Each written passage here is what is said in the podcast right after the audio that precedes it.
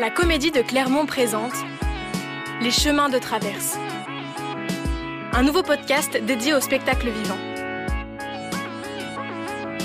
La première série d'épisodes 7 questions universelles pour traverser le spectacle vivant est un outil sonore inédit pour lire et comprendre la création d'aujourd'hui.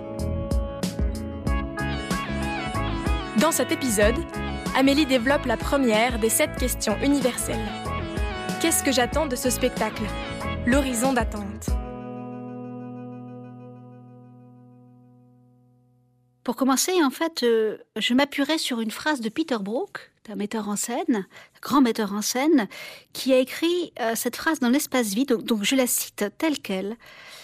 Presque toujours, nous arrivons au théâtre avec un système complet de références qui nous conditionne avant même que la représentation ne commence. Voilà, la définition, elle tient dans cette citation, elle est extrêmement simple. Ça veut dire quoi? Ça veut dire que, quel que soit le spectacle, quel que soit le spectateur, eh bien, nul n'échappe à son horizon d'attente. Nous avons tous un horizon d'attente. On pourrait dire qu'il est conscient ou pas conscient. On pourrait surtout dire qu'il est informulé la plupart du temps. Hein. Et il est un peu, moi je dirais, euh, plutôt notre empreinte intérieure, notre identité de spectateur avant d'aller au spectacle. Et c'est très important parce que je vois bien que cette identité-là va conditionner le rapport que j'ai au spectacle bien au-delà de la conscience que j'en ai. Donc ça, c'est très important. L'horizon d'attente, il est personnel. Et c'est ce qui fait que je peux lire le même programme de salle que mon voisin. Je n'aurai pas la même relation au spectacle parce que je n'aurai jamais le même horizon d'attente que lui. Donc l'horizon d'attente, c'est vraiment mon identité, c'est toutes les choses qui me constituent quand j'entre dans la salle de théâtre et qui existent avant même que je le vois.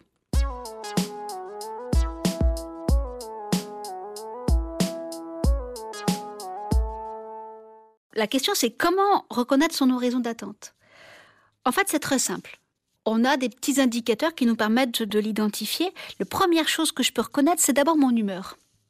Quand j'entre dans le spectacle, au théâtre, c'est d'abord la première chose qui va impacter ma relation, c'est l'humeur avec laquelle je vais le voir. Si j'y vais de mauvaise humeur ou de bonne humeur. Si j'y vais forcé par euh, mes parents, par mon professeur euh, ou par mon conjoint, ou si j'y vais dans un enthousiasme personnel, individuel, si j'y vais sur ma fatigue, ou si au contraire, j'ai conçu une énorme excitation de désir. Donc l'humeur, elle est fondamentale. C'est ce qui fait d'ailleurs que peut-être que j'aurai un étonnement positif alors que je suis rentré de mauvaise humeur, ou alors au contraire que j'aurai une appréciation négative parce que j'en attendais beaucoup et que je n'ai pas ce que j'attendais. Et très très souvent, mon horizon d'attente, je découvre que j'en ai un quand j'ai un tout petit moment de déception. C'est ce qu'on appelle l'oscillation au théâtre, c'est-à-dire le moment où je me dis ah tiens c'est pas comme, c'est pas comme je l'attendais, c'est pas comme je me l'imaginais. Et c'est là on voit bien qu'on a un horizon d'attente. C'est bien là qu'on voit qu'on a projeté un imaginaire sur le spectacle. Et que tout le monde le fait. C'est pas possible de ne pas le faire, en réalité. Et je m'en aperçois, mais souvent je m'en aperçois quand le spectacle a commencé. Donc, reconnaître son humeur avant un spectacle, dire qu'on y va sur sa fatigue, sur sa mauvaise humeur, sur sa bonne humeur, eh ben c'est déjà reconnaître sa responsabilité dans la façon de l'apprécier. Alors, l'autre facteur qui est important aussi pour euh, reconnaître son horizon d'atteinte, c'est ce qu'on appelle le facteur social. C'est important parce que c'est ce qui nous relie les uns aux autres, l'appartenance sociale. Et puis, on peut parler aussi plus largement de l'appartenance éducative. Parce que, bien évidemment, qui est-ce qui m'a appris à aller au théâtre? Eh bien, c'est souvent l'école. Et c'est souvent la relation un peu scolaire qui m'a été transmise avec le théâtre. Donc, ce facteur-là, il est très important. C'est ce qui fait qu'on entend d'ailleurs chez beaucoup de gens, hein, ah là là, je ne vais pas au théâtre parce que ça n'est pas mon monde. Parce que dans le milieu où j'ai été élevée, on n'allait pas au théâtre. Je ne vais pas au théâtre parce que, je l'ai entendu il y a encore pas très longtemps, c'est pour les gens de la ville. Je ne vais pas au théâtre parce que c'est pour les gens instruits. Plus méchamment, pour les bourgeois. On entend ça aussi beaucoup. Hein. C'est un monde encore qui est très étiqueté hein, du côté d'une élite bourgeoise. En l'occurrence, si vous regardez bien la réalité des spectacles vivants aujourd'hui, rien n'est plus faux. Et ce qu'on s'aperçoit, c'est que finalement, eh bien, la plupart des gens imposent sur eux-mêmes une réalité d'autocensure. C'est-à-dire quand cela procède du jugement qu'ils portent sur eux-mêmes, le fameux je ne suis pas capable. je ne suis pas capable d'aller au théâtre, alors qu'en réalité, c'est tout à fait le contraire. Bien sûr que tout le monde est capable.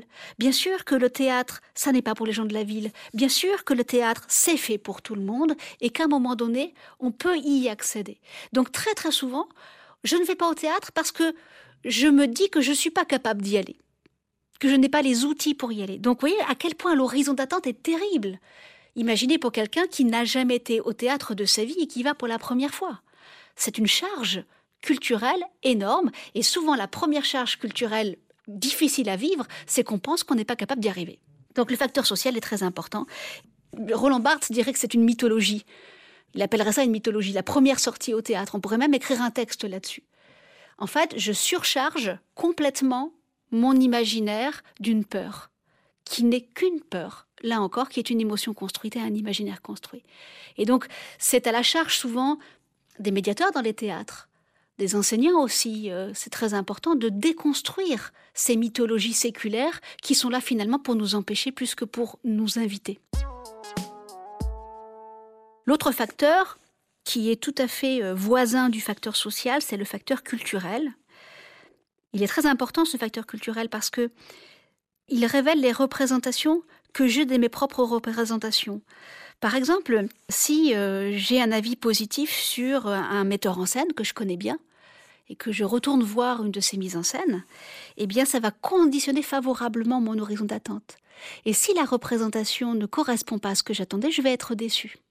Donc ça, c'est vraiment la dimension culturelle qui apparaît dans cet exemple. Et c'est très important, parce que euh, c'est de la même façon que je vais à un concert, j'ai écouté un album, j'ai adoré l'album, et je vais au concert et je suis totalement déçu par l'interprétation des musiciens. Et c'est la même chose. Le facteur culturel est fondamental. Je me suis chargée de ça. Et en même temps, ça renvoie aussi à un autre principe qui est ce fameux principe d'autocensure, c'est-à-dire qu'en fait, eh bien, je me dis que je ne suis pas capable non plus d'aborder euh, un spectacle complexe. Ça aussi, c'est un problème d'infériorité culturelle. Ça serait quoi un problème d'infériorité culturelle? Ça serait bah, se dire, bah non, euh, je n'ai pas suffisamment de culture pour aborder ce spectacle. C'est faux. Je peux aborder le spectacle avec mes cultures. Et je peux lire un spectacle extrêmement complexe. Je prends par exemple euh, l'exemple d'un metteur en scène polonais qui s'appelle Christophe Warlikowski. Je peux lire ça à l'aube d'une culture fashion et pop. Parce qu'il y a du fashion, il y a de la pop à l'intérieur de ce spectacle. Je peux lire ça avec ma culture de musique électro, par exemple. Je ne suis pas obligée de lire le spectacle avec la totalité de l'univers savant qui le constitue. Je peux le lire à partir de ma propre culture. La culture populaire, c'est absolument tout. Et je peux aborder le spectacle avec ça. Et très souvent, bah, le principe d'autocensure prévaut. Pourquoi? Eh Bien parce que je considère qu'il faut une culture spécifique pour lire un spectacle avec une culture spécifique. Or non. Vous voyez que l'horizon d'attente, le facteur culturel est très très important. Et je dois apprendre à déconstruire toutes ces représentations savantes pour faire confiance à la culture qui est la mienne.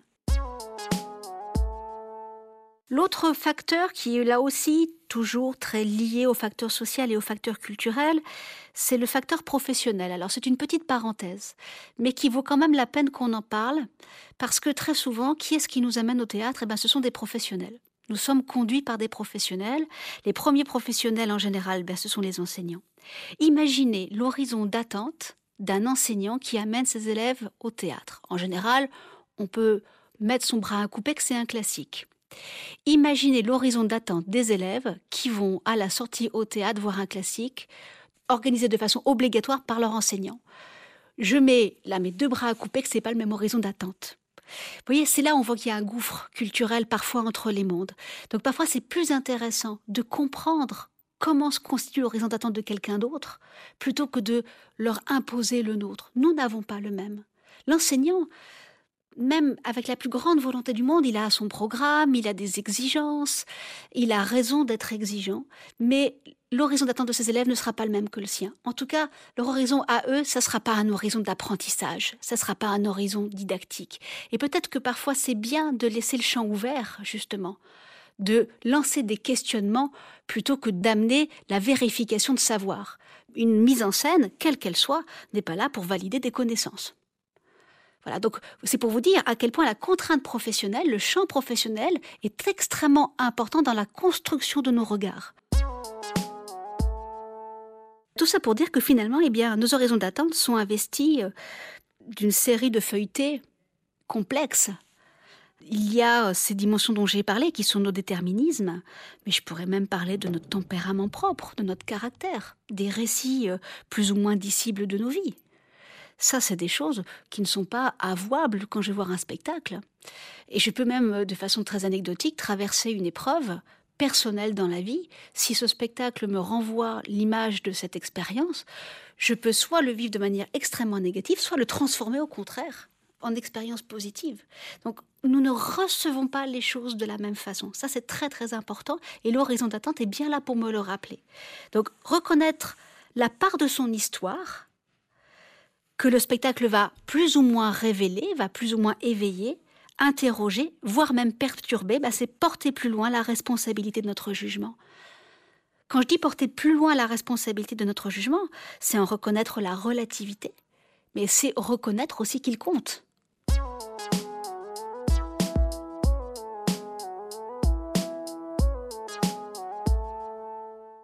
Alors, il y a une question euh, plus large qui peut englober la question de qu'est-ce que j'attends de ce spectacle, c'est la question globale de qu'est-ce que j'attends du théâtre. On pourrait même dire qu'est-ce que j'attends de façon encore plus euh, grande, qu'est-ce que j'attends d'une œuvre d'art? C'est une question qu'on ne se pose pas souvent. Qu'est-ce que j'attends d'une œuvre d'art? Qu'est-ce que j'attends du théâtre en général? Et c'est une question qui est intéressante parce qu'elle permet d'ajuster son attente. Si je veux voir une comédie, je vais attendre une expérience de divertissement. C'est-à-dire, je vais euh, attendre l'expérience d'un plaisir, peut-être un petit peu éphémère, mais qui va me faire du bien. Je ne porte pas de jugement sur ce plaisir-là, parce qu'il est important. C'est très important d'avoir des divertissements. Si je vais voir une tragédie, il faut que j'attende de vivre une expérience de beauté, mais qui va être traversée par une douleur. Si j'attends un divertissement d'une tragédie, il va falloir que je travaille un petit peu. C'est-à-dire qu'il va falloir que je déplace un petit peu mon exigence et que je fasse un effort. Certains spectacles demandent un supplément d'effort, d'attention. Euh, c'est pas pour autant qu'on n'accédera pas au plaisir. On accédera d'ailleurs au plaisir d'avoir traversé positivement l'expérience, même si on a eu des émotions désagréables à le traverser. Ça, c'est important. Donc, me dire ce que j'attends du théâtre ou ce que j'attends d'une œuvre d'art, c'est aussi me dire, voilà, je ne peux pas attendre la même chose d'une comédie, d'une tragédie, d'une création contemporaine, de l'adaptation d'un classique, d'un spectacle de comique, d'un one-man show, etc. Juste très rapidement, Emmanuel Kant a donné des petits critères qui sont extrêmement simples à retenir et faciles à manipuler et qui permettent de se dire tiens, ça peut être intéressant de me dire qu'est-ce que je peux attendre d'une œuvre d'art. Il en fixe quatre. Le premier, c'est l'agréable. C'est l'expérience du plaisir, c'est l'expérience première du divertissement, c'est quelque chose qui fait que, eh bien, je peux consommer n'importe quel objet et en tirer du plaisir, et c'est suffisant. Est-ce que j'attends de cette œuvre qu'elle me soit agréable? La réponse de 100% des personnes, c'est oui, y compris si je traverse une souffrance. J'attends au fond quelque chose d'agréable, d'en retirer quelque chose d'agréable. Donc c'est un élément très complexe, la notion d'agréable. La deuxième notion qu'il va développer, c'est la notion d'utile. Ça répond à la question qu'est-ce que ça m'apprend? Donc on est plutôt sur un seuil didactique. Mais oui, mais bien sûr, j'apprends plein de choses. Euh, j'apprends d'abord parce que j'écoute euh, un texte qui m'apprend des choses sur la Révolution française, sur euh, un point d'histoire particulier, sur une notion politique. J'apprends même sur le plan esthétique en découvrant de nouveaux décors, etc. Donc l'utile, c'est toujours intéressant et c'est même mieux si ça se lie à l'agréable. Comme ça, je tire une expérience, j'apprends des choses et en plus j'en tire du plaisir. Ça, c'est les deux premiers éléments qu'il donne. Après, il y a le troisième critère que donne Kant, qui est l'expérience du beau. Alors le beau, c'est pas par opposition au lait, ça englobe aussi le lait, c'est l'expérience à l'esthétique, c'est-à-dire au régime visuel, à l'agencement qui va englober le sens. C'est globalement ce que je vois. Mais je ne suis pas obligée d'être sensible au beau. Il y a des gens qui vont uniquement retirer des connaissances de l'utile et qui n'auront pas besoin d'une esthétique pour porter les significations. Je peux, par exemple, vraiment avoir besoin de l'expérience esthétique. Alors ça peut être d'abord un beau ballet, un joli ballet, par exemple, ça peut être très joli. Et ça peut être de façon beaucoup plus complexe, un texte monté, un classique par exemple, qui va être soutenu par une nouvelle esthétique. Et là, je vais avoir besoin de ce régime. Ça n'empêche en aucune façon ni l'utile ni l'agréable. C'est-à-dire que je peux éprouver du plaisir à m'instruire et en même temps à faire une expérience esthétique nouvelle. Oui, c'est ça, ça marche bien. Les trois régimes fonctionnent bien ensemble. Le quatrième, c'est le plus difficile. C'est ce que Kant appelle le sublime. Et ça porte mal son nom parce qu'en général, le sublime, eh bien, c'est l'expérience d'un choc, d'un acte de déflagration qui nous met face à un chef-d'œuvre par principe, un chef-d'œuvre, eh ben, je ne suis pas apte à le reconnaître. Alors pourquoi je suis pas apte à reconnaître le chef-d'œuvre?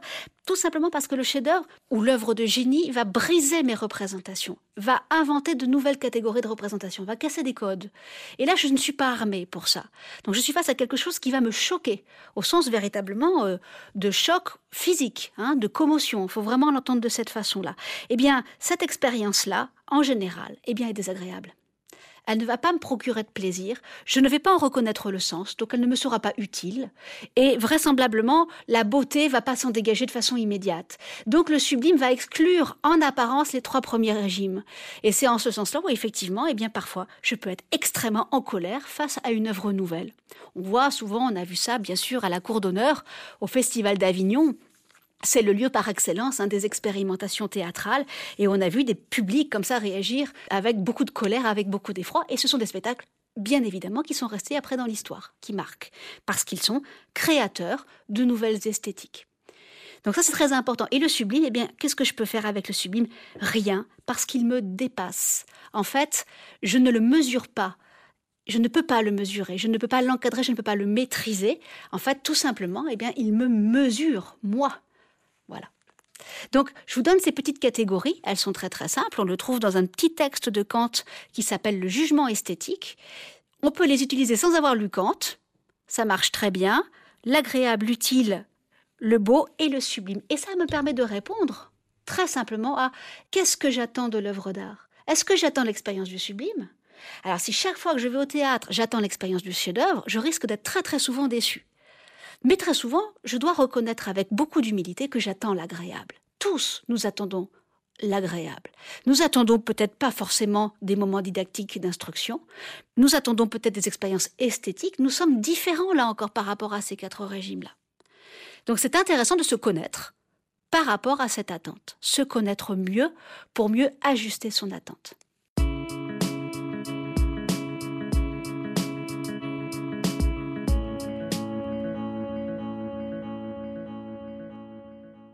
Alors, je peux vous proposer un, petit exercice à pratiquer pour voir euh, si vous pouvez donner de l'élasticité euh, et jouer avec euh, votre horizon d'attente.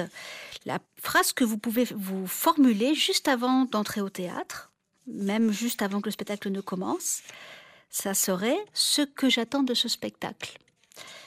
Donc simplement, vous faites ça, vous déterminez votre humeur, votre degré de désir, votre degré de réceptivité, votre énergie aussi, euh, euh, si vous vous sentez euh, capable, c'est intéressant, ce que vous savez, ce que vous aimeriez trouver, ce que vous redoutez.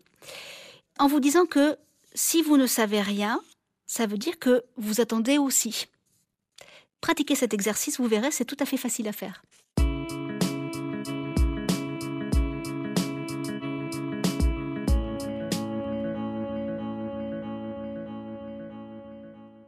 Voilà, j'ai balayé de façon, on va dire, euh, générale euh, tout ce qui pouvait constituer, vous aider à reconnaître, à identifier votre raison d'attente, à le travailler comme une matière soluble, friable, évolutive. L'horizon d'attente, c'est une ressource de croissance. Plus nous allons au théâtre, plus il s'enrichit. Sans le savoir, nous apprenons, nous changeons. Ainsi, un horizon d'attente est toujours une ombre double qui projette le passé sur la promesse à venir.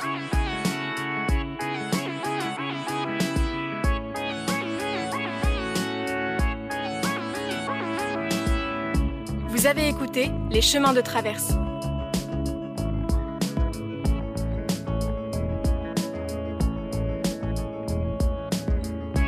Retrouvez tous les épisodes sur la comédie de Clermont.com.